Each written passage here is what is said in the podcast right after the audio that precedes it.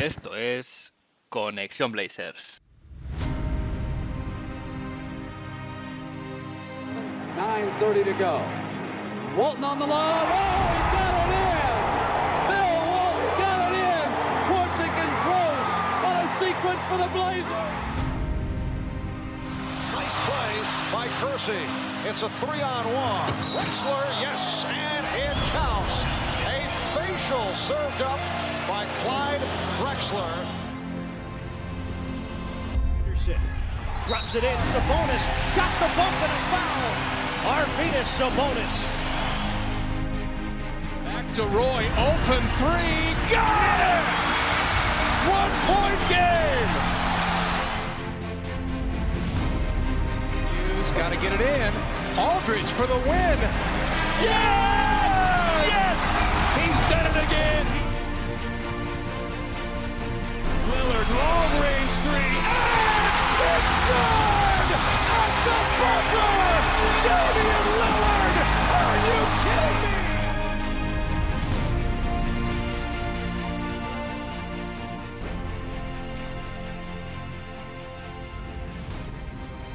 Bienvenidos al quinto episodio de Conexión Blazers. Soy Héctor Álvarez y para empezar la semana bien, toca mirar a Oregón para traerte una dosis de todo lo que necesitas saber del equipo en menos de una hora. Un rato que se te hará corto. Avanza la serie de primera ronda y tras cuatro partidos todo está por decidir, con un 2-2 en el marcador.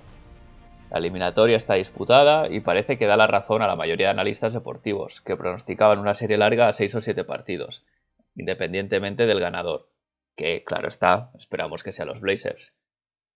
Los partidos han tenido muchos contrastes y ambos equipos han mostrado su mejor y su peor cara.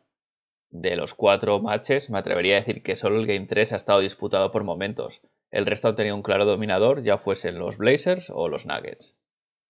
En el episodio de hoy repasaré y analizaré el Game 2, el 3 y el 4 con sus crónicas, algunos temas de actualidad del equipo y también haré la previa al partido del martes, un Game 5 que hay que ganar sí o sí para poder cerrar la serie en casa y escapar de la trampa que siempre es un Game 7.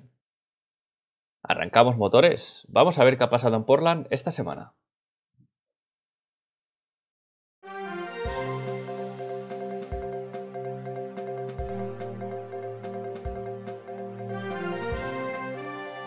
Esta semana pasada ha sido intensa, con esa emoción que traen los playoffs y que solo los playoffs nos dan. Y el equipo ayuda, porque tras la victoria del Game 1 fuera de casa, los dos siguientes partidos fueron un dolor de muelas, con mal rendimiento de los jugadores, bueno, mejor dicho, de algunos jugadores, y con decisiones cuestionables de Terry Stotts. Empiezo por aquí, con la ya tristemente legendaria cabezonería de Terry Stotts. El análisis previo a la serie ya nos decía que Denver es un mal matchup para Enes Kanter, por lo que su papel en la eliminatoria debería ser menos relevante de lo habitual. Pese a la victoria del Game 1, pudimos ver que Enes no estaba cómodo en la pista y que además fue superado totalmente en defensa. Cualquiera podría pensar, viendo la situación, que su rol cambiaría para el Game 2. Pero claro, amigos, nuestro entrenador es Terry Stotts y Terry aplica la lógica pues a su manera. En el Game 2 vimos de nuevo a Canter en pista siendo una losa para el equipo, los Nuggets le castigaron en defensa una y otra vez y tampoco aportó en ataque. No fue el único que jugó, mal ese partido, porque de hecho el único que se salva en el Game 2 es Dame, pero sí fue muy palpable que el equipo hacía aún más aguas cuando Enes estaba en pista. Y con todo esto, Stotts insistió en el error y volvió a dar minutos a Canter en el Game 3. Y en 6 minutos que estuvo en pista fue un coladero un auténtico coladero y cada jugador de Denver encontró una alfombra roja hacia canasta para anotar. Canter acabó con un menos 15 en sus minutos en pista, 0 puntos y un mísero rebote. Y lo peor es que el, el, partido más igualado hasta ahora de la serie, pues le dimos una ventaja innecesaria a Denver para sumar una victoria.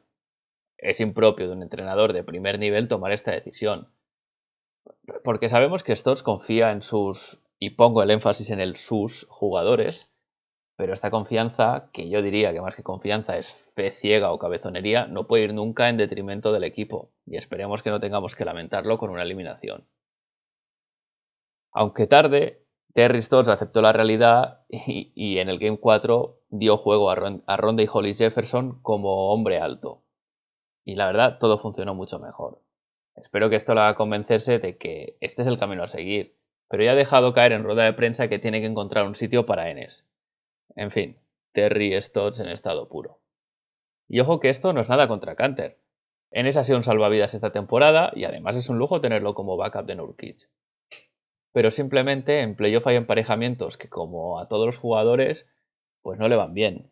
No es culpa de Enes, es simplemente un tema de matchup y el que tiene que corregir y trabajar esa situación pues es el entrenador. Y esta semana también hemos tenido una dosis de pique, un poco de salseo en redes sociales.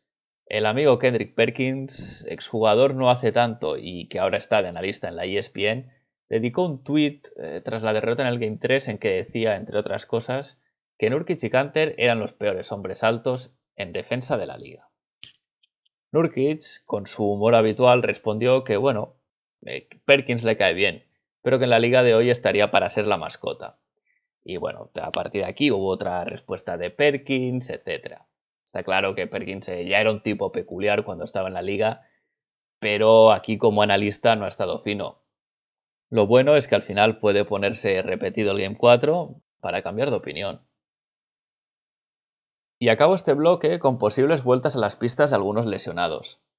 Will Barton podría jugar el Game 5, mientras que todo parece indicar que PJ Dozier no está listo todavía y podría perderse ya toda la serie. Barton, que es un viejo conocido para nosotros, es un jugador importante para los Nuggets y su vuelta pues, les puede ayudar mucho en ambos lados de la pista. En ataque es un buen anotador, aunque es irregular, y puede contribuir más que Campazzo o que Rivers. Se supone además que si Barton vuelve a la alineación titular, esto empuja a Rivers a la segunda unidad y esta unidad ya de por sí nos ha hecho, nos ha hecho bastante daño. Añadirle más punch anotador sería algo que, habría que vigilar porque además eso permitiría que Shaq Harrison, que es un gran defensor y es el que mejor ha defendido a Dame en toda la serie, pues podría volver y podría tener más minutos de hecho porque compensaría su inoperancia en ataque con lo que daría Rivers en esa segunda unidad. Además, luego en defensa, si Barton está en pista, pues tiene más envergadura y es un, em, es un emparejamiento más complicado para CJ McCollum. Barton no es un defensor excelso, pero sí que tiene carácter e intensidad y en Denver le esperan pues como agua de mayo. ¿Volverá? Bueno, el martes saldremos de dudas. Y con esto cierro el bloque, el bloque de actualidad, porque ahora nos vamos a las crónicas del Game 2, del Game 3 y del Game 4. Vamos allá.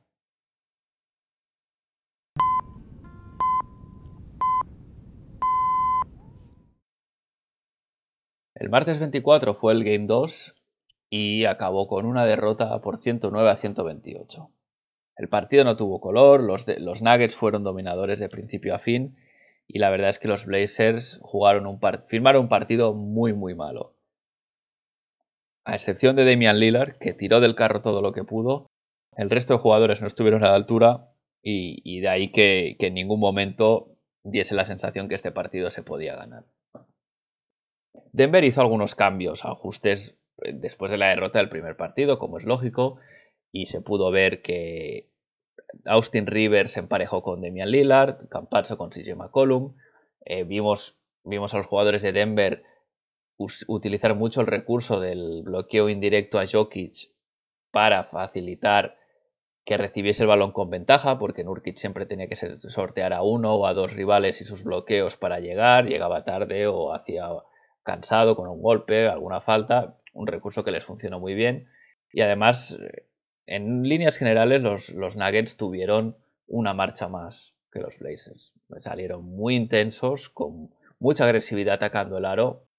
Y por el otro lado, los Blazers eh, no eran capaces de mantener el balón controlado. En este partido fue el, es que fue el número de pérdidas más alto de toda la temporada, con 21. Y luego estuve mirando las estadísticas y es demoledor, y es que el 19% de las posesiones del equipo acabaron con pérdida. Evidentemente así es muy difícil, es muy difícil competir y más en un partido de playoff. Eh, lo que nos mantuvo con una mínima vida antes del descanso fue el partidazo de Demian Lillard. Eh, viendo que el resto de sus compañeros no estaban finos y que además en, varias entradas a canasta con mucho contacto no se había pitado nada, bueno, pues viendo eso se dedicó a tirar triples y no a tirarlos, se dedicó a meterlos. Dame anotó 32 puntos al descanso con un 8 de 11 en triples, que se dice pronto, y, además esto es un récord, empata el récord que hasta ahora tenía solo Vince Carter de más triples al descanso, y además triples de todos los colores, triples con, su defensor encima, un par de triples desde el logo, hay un triple desde el logo que es ya como decir, bueno, me llamo Lilar y hago lo que quiero. Y de hecho, hubo un momento que el equipo se puso a 4 antes del descanso, pero un, parcial de 8-0 de los Nuggets, pues eh, la verdad es que mató el partido y, a partir de ahí los Blazers ya no pudieron levantar. Se llegó al descanso 61-73, 12 abajo. Y, claro, es que uno mira el marcador y dices, no puede ser que te lleves 73 puntos en contra al descanso en playoff. Así no se puede ganar un partido y y mucho menos una serie. Al volver del descanso hubo, hubo, la tónica fue parecida a los minutos estos de, un poco de descontrol de Portland de la primera mitad. Nurkic se cargó de, faltas, con lo cual empezó a, tener que descansar forzadamente. Cuando entró por esto Canter fue básicamente los Reyes Magos para Denver. Pudieron anotar mucho más fácil. Y, y no, Portland no consiguió nunca tener un poco de ritmo en ataque también en parte porque el partido, los árbitros se dedicaron a, pitar faltas y más faltas que, bueno, continuas interrupciones que, no dejaban a, ninguno de los equipos coger ritmo. Pero claro, Portland sí que es verdad que por la manera de jugar es un equipo que necesita un ritmo un poco más rápido que Denver y lo notó más. Al final, en el último cuarto, Nurkic ya expulsado por, con dos faltas absurdas, muy, muy, muy seguidas.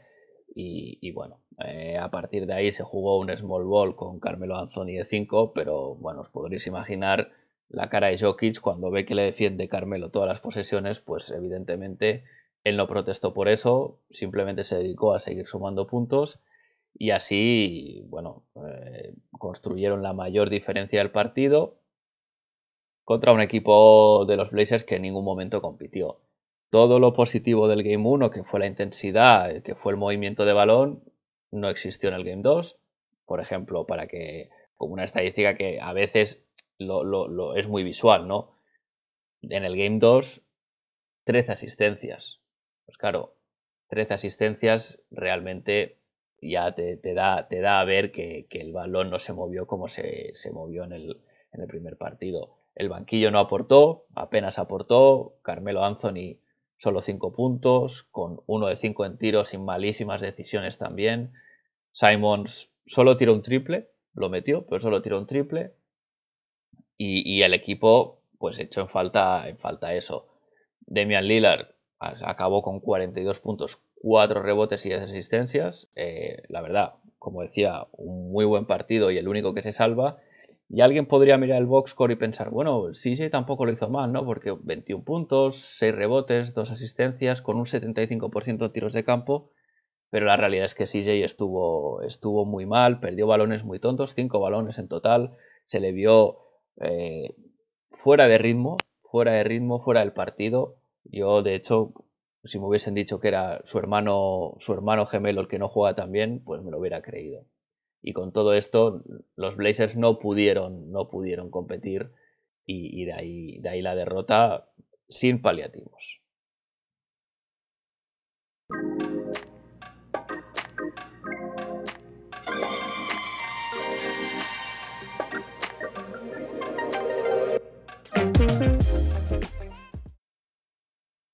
Y tras la derrota en el Game 2, el jueves 27, el Game 3 de vuelta en casa con el factor cancha ganado, pero derrota 115 a 120.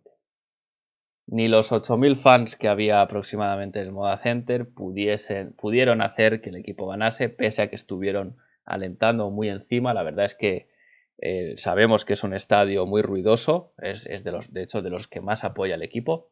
pero no fue suficiente. Fue un partido en líneas generales mejor que el Game 2, algo que tampoco es muy difícil, pero que por, que por estuvo igualado, pero que sí que es verdad que los Nuggets siempre parecieron tener un puntito más de, de punch en el momento que contaba. Hubo una mejora en defensa, una defensa más agresiva, con muchas manos, un poco más en línea con el, con el Game 1. Y, el primer cuarto fue, fue igualado mientras estuvieron los equipos, los quintetos titulares en pista, pero hubo un momento que los Nuggets se pusieron a anotar triples y su segunda unidad nos machacó. Acabamos el primer cuarto con un 39-30, 9 abajo, y, es que el banquillo de Denver anotó 11 puntos solo en el cuarto. Nuestro banquillo, por contra, pues en este partido estuvo, estuvo bastante, bastante flojo. Carmelo Anthony fue el único que se salva de la quema, porque sí que anotó 17 puntos, con un 42% en tiros, tampoco, tampoco excelso, pero bueno, al menos nos dio, nos dio lo que nos da, que es esa anotación, porque ya sabemos que el resto contribuye poco. Pero Simons también estuvo mal, falló los dos triples que intentó y solo metió una canasta de dos. Y en Scanter, bueno, en Scanter no anotó directamente. Y, el pobre Enes fue, fue una de las, de las claves de este partido, pero negativamente. Jugó muy poco, estuvo poco, bueno, casi 7 minutos en pista. Y durante esos 7 minutos los Nuggets hicieron lo que quisieron. Acabó con un menos 15, como, como, comentaba, como comentaba antes, y, la sensación de que no era capaz de, contribuir eh, ni en ataque, pero sobre todo en defensa. En defensa no. Sabemos lo que es Enes, Enes, sabemos que es voluntarioso, pero no es rápido en el desplazamiento lateral, no tiene el instinto ni los fundamentos defensivos. Y Denver, que, lo los había visto en el Game 1, que lo explotó en el Game 2, pues en el Game 3 ya lo tenía muy por la mano y, hicieron lo que quisieron con, el pobre Enes. Durante, durante este, estos minutos de Enes, que, ya, os digo, fueron, fueron pocos, el equipo perdió el control del partido, nos estuvimos 10 abajo, que fue el que en ese momento era la, mayor, la mayor ventaja de Denver. Y, los, y es que además los Nuggets metían triple tras triple tras triple tras triple. Solo un, parcial fuerte al final del segundo cuarto nos permitió llegar con vida al descanso. 64-59, solo 5 abajo para acabar el cuarto, que a mí personalmente me pareció un milagro viendo cómo estaba el patio. Durante, el tercer cuarto, los Nuggets seguían a lo suyo, metieron triples por un tubo y fue Nurkic el que nos mantuvo en el partido con su esfuerzo, con su anotación y de hecho el equipo se acercó mucho al marcador hasta estar 3 abajo, 75-72. Parecía que la dinámica podía cambiar, pero el la, segundo, la segunda racha de minutos de Canter, eh, bueno, fue, fue, le dio vida a Denver, le dio un poco de vida a Denver y consiguieron capear el temporal para llegar 5 arriba, en este caso Denver, 84-79 al final del cuarto. En el último cuarto, pues Nurkic se cargó de faltas como pasó en el Game 2 y a, mitad del cuarto, bueno, con 5 minutos y pico por delante, eh, pues expulsado. Melo de nuevo se puso con Jokic, que también, también hizo, hizo faena, pero en este último cuarto, la verdad es que el protagonista, por desgracia para nosotros, fue Austin Rivers. Austin Rivers metió 16 puntos en el cuarto con cuatro, con cuatro triples y, por contra Portland pues fallaba los triples. Eh, fue una noche totalmente aciaga desde la línea de tres. Fue se anotaron 14 de 45 tiros, pero esto es maquillado al final, porque hubo un momento que parecía que, ni queriendo ni siquiera Damian Lillard eh, podía meter los triples. Llegamos a, Clutch Time con una diferencia grande en el marcador, 8 o 9 puntos según la posesión. El equipo hizo un, esfuerzo para acercarlo a, una, a dos posesiones primero luego incluso a una posesión, pero fue, fue nadar para morir en la orilla y finalmente el resultado 115 a 120, derrota por 5 puntos y sobre todo una derrota dolorosa por poner el 2 a 1 en, en el marcador y por perder el factor campo que se había recuperado en el primer partido en Denver.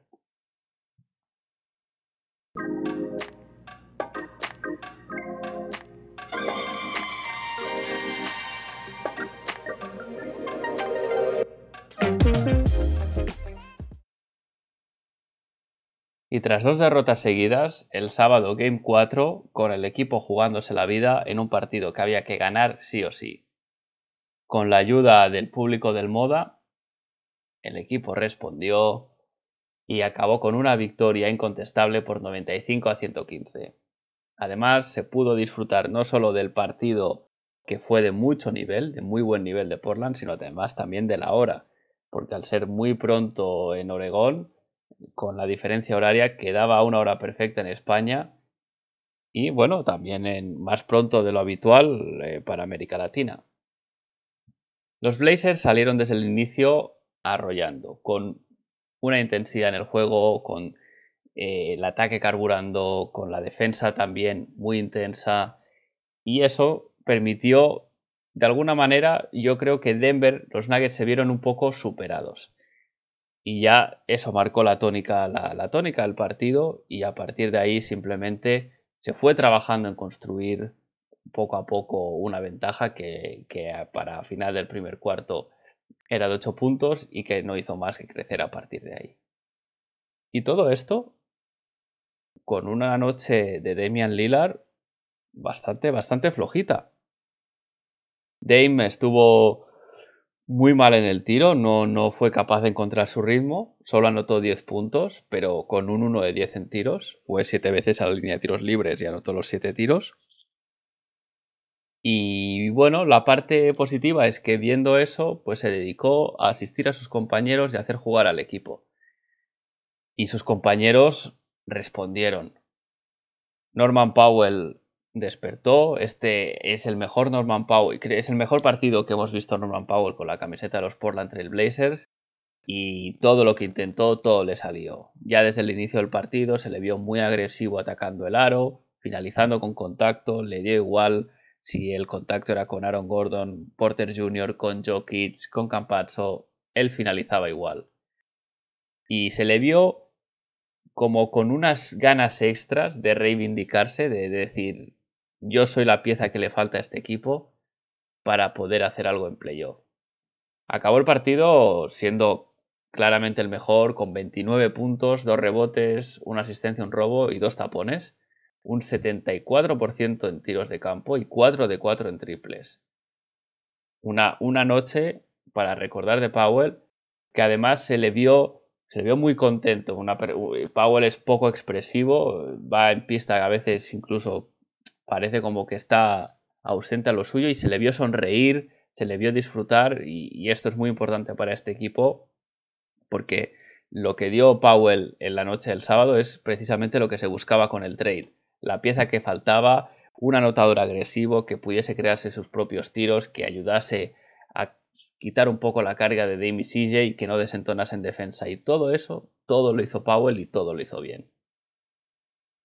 CJ también estuvo, estuvo un, poco, un poco errático en el tiro y de la misma manera, viendo que Norman lo metía todo, también se dedicó a alimentar balones, 8 asistencias para CJ, 21 puntos con un 48% en tiros de campo y otro que estuvo espectacular, sobre todo en defensa, fue Yusuf Nurkic. Yusuf estuvo muy fino en, en el emparejamiento con Jokic, muy atento, con la cabeza se le veía muy concentrado para no sacar ninguna de esas faltas tontas. Fue a las ayudas solo cuando tenía que ir sin, meter manos, que es un poco 50% robo falta. Y, anuló, anuló completamente a Jokic, que acabó con 16 puntos, un 7 de 18 en tiros, menos de un 40%. Eh, solo consiguió una asistencia además y acabó, acabó totalmente desesperado, tirándose tirándose tiros que normalmente metería, pero siempre con la mano de, de, Nurkic muy encima de él, notando su presencia física y fue, fue uno de los motivos por los que, por los que Portland pudo disfrutar de una, de una victoria bastante holgada. Veníamos diciendo que Canter había sido un problema para el equipo por su, por su emparejamiento en esta serie y en este partido, por suerte, Stotts reflexionó y ya tuvo a Randy Hollis Jefferson como la segunda, la segunda opción para sustituir, la opción de sustituir a Nurkis, vaya, nuestro segundo hombre alto. Ronday fue el pivot en los minutos que el equipo jugó en Small Ball aunque sí que es verdad que no siempre se empareja con, el hombre alto del otro equipo. A, veces, como puede cambiar bien los bloqueos, no le importa quedarse con hombres más pequeños. Y aportó pues lo que aporta Hollis Jefferson, que es energía, es defensa y, es evitar que te hagan una sangría en el rebote ofensivo, porque cierra muy bien eh, siempre a su hombre y está atento a donde, a donde puedan venir otros. Covington también jugó un partido un poco mejor de lo que nos venía acostumbrado sigue estando por debajo de su mejor nivel, está muy bien en, su rol de defensor, defensor a la ayuda, siempre con manos muy rápidas, muy atento a los cortes, pero sí que es verdad que en ataque le pedimos más. Eh, anotó nueve puntos, capturó nueve rebotes, pudo, pudo ser, pudo ser un, poco, un poco más determinante, pero era la noche del Powell y por eso fue, fue Norman quien asumió la mayoría de los tiros. Los que no hayáis visto el partido, os recomiendo que lo hagáis. Y en especial el tercer cuarto. Porque el equipo se fue al descanso con un más 10 en el marcador, con la sensación de ser muy superiores a Denver. Y esto podía haber pasado de, que se diese esta relajación, este decir, bueno, lo estamos haciendo bien y, una desconexión a partir del descanso. Y para nada fue así. De hecho, fue todo lo contrario. Durante los primeros minutos del tercer cuarto se creó una atmósfera muy buena entre el equipo y la afición. Y, acabó, y eso acabó de, desmoralizar a los Nuggets hasta el punto de que Jokic, una vez salió de pista, ya no volvió a entrar. Mike Malone, con muchos minutos por delante, ya dio el partido por perdido, dando entrada a jugadores que no han jugado nada en la serie, como McGee, como bueno, Vladko Nagy, etc. Y, el, ya os digo, el parcial de ese, tercer cuarto, que fue 19-36, más 17 para Portland, es para enmarcar, para poner y decir, este es el camino a seguir, jugando así, de esta manera, con esta defensa, moviendo así el balón en ataque, esta serie se tiene que ganar. El equipo demostró que es mejor que los Nuggets. Todo esto con un Damian Lillard que no vio el aro, apenas vio el aro. Entonces da que pensar, si los jugadores, si el equipo, si sobre todo Powell pueden mantener este nivel, si en el quinto partido le sumamos el rendimiento habitual de Lillard, no necesita hacer un super partido, tenemos, muchas posibilidades de, de ganar. Cuando este equipo hace las cosas bien, los resultados nos favorecen y nos da esa esperanza de poder hacer algo en estos playoffs.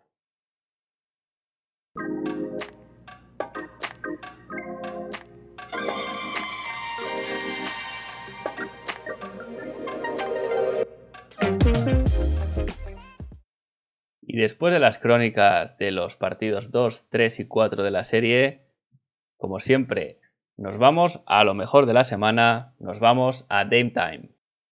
Ladies and gentlemen, it's Damian Lillard. Nine tenths left. A three wins the series. It's Lillard. He got the shot off. Lillard, Lillard for the win.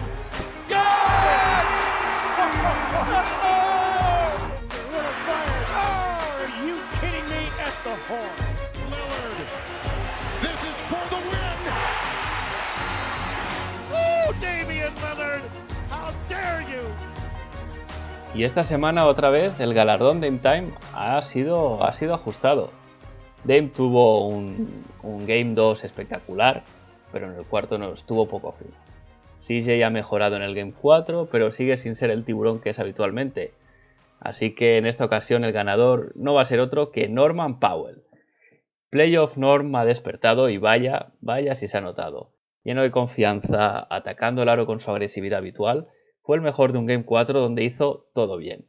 Esta semana ha promediado 21 puntos, dos rebotes, una asistencia, un robo y dos tapones, con un 63% en tiros de campo y en el último partido con un 4 de 4 en triples. Además, ha defendido muy bien a un Michael Porter Jr. que no ha encontrado ni el ritmo ni su sitio en la serie. Ojo, y que dure. Que Powell esté a este nivel es una gran noticia y como tal toca disfrutarlo. Norman, felicidades.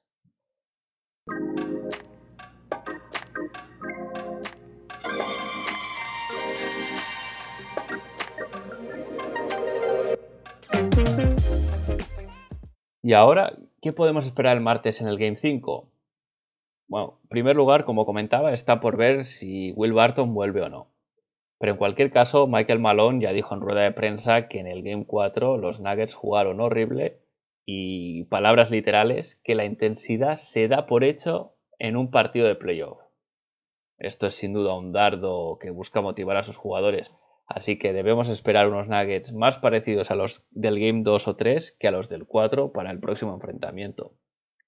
También es probable que preparen más jugadas para sacar faltas a Nurkic y que así no pueda coincidir todos los minutos en pista con Jokic. Nurkic sabemos que a veces se carga de faltas de manera tonta y de hecho ha acabado expulsado en las dos derrotas, lo que no es casualidad. Para sacar estas faltas, los Nuggets pueden buscar más acciones de pick and roll, para de esta manera explotar el, mismatch de su hombre pequeño con Nurkic.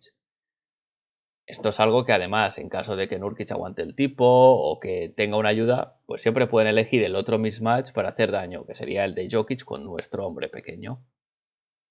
Otra cosa que Denver hizo mucho en el Game 2 y que sin duda se repetirá son la serie de bloqueos indirectos a Jokic, para que cuando reciba el balón Nurkic haya tenido que vérselas con uno o dos rivales y que llegue tarde, que no llegue, o que, o que básicamente se plantee una situación donde, donde pueda decidir canasta fácil o contacto. En este tema, lo que será muy importante eh, será la comunicación en defensa de los jugadores para evitar, en primer lugar, faltas tontas pasando bloqueos y también el desgaste físico que esto tiene para Nurkic. En ataque, cabe esperar más jugadas preparadas para Michael Porter Jr.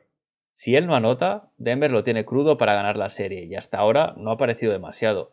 Pese que sigue siendo un anotador muy eficiente, su volumen de tiros no es muy grande. Está promediando en los últimos tres partidos nueve tiros de campo y en el Game 4 solo tres intentos. Norm la estado defendiendo bien, pero aún así no podemos obviar que hay una diferencia de altura muy notable. Norm mide 1,93 perdón, contra los 2.08 de Porter Jr. Y eso al final puede marcar la diferencia. Será un tema a tener en cuenta, será un tema a vigilar, pero desde aquí esperemos que Porter Jr. siga a lo suyo, ausente y medio dormido en lo que queda de serie. Y esto es todo por hoy. Si tienes alguna cosa que decir sobre el podcast, propuestas, comentarios, queréis proponer algún candidato para Dame Time, Recordad que podéis dejar cualquier comentario en iBox, podéis enviarlos a la dirección de correo connectionblazers.gmail.com. También podéis seguir el Twitter del podcast, arroba connectionblazers, donde os iré avisando de cuando se suba un nuevo episodio y cualquier, cualquier tema al día de la actualidad Blazer. Por allí también podéis plantear preguntas si queréis para el podcast. Seguimos conectados. Hasta la semana que viene.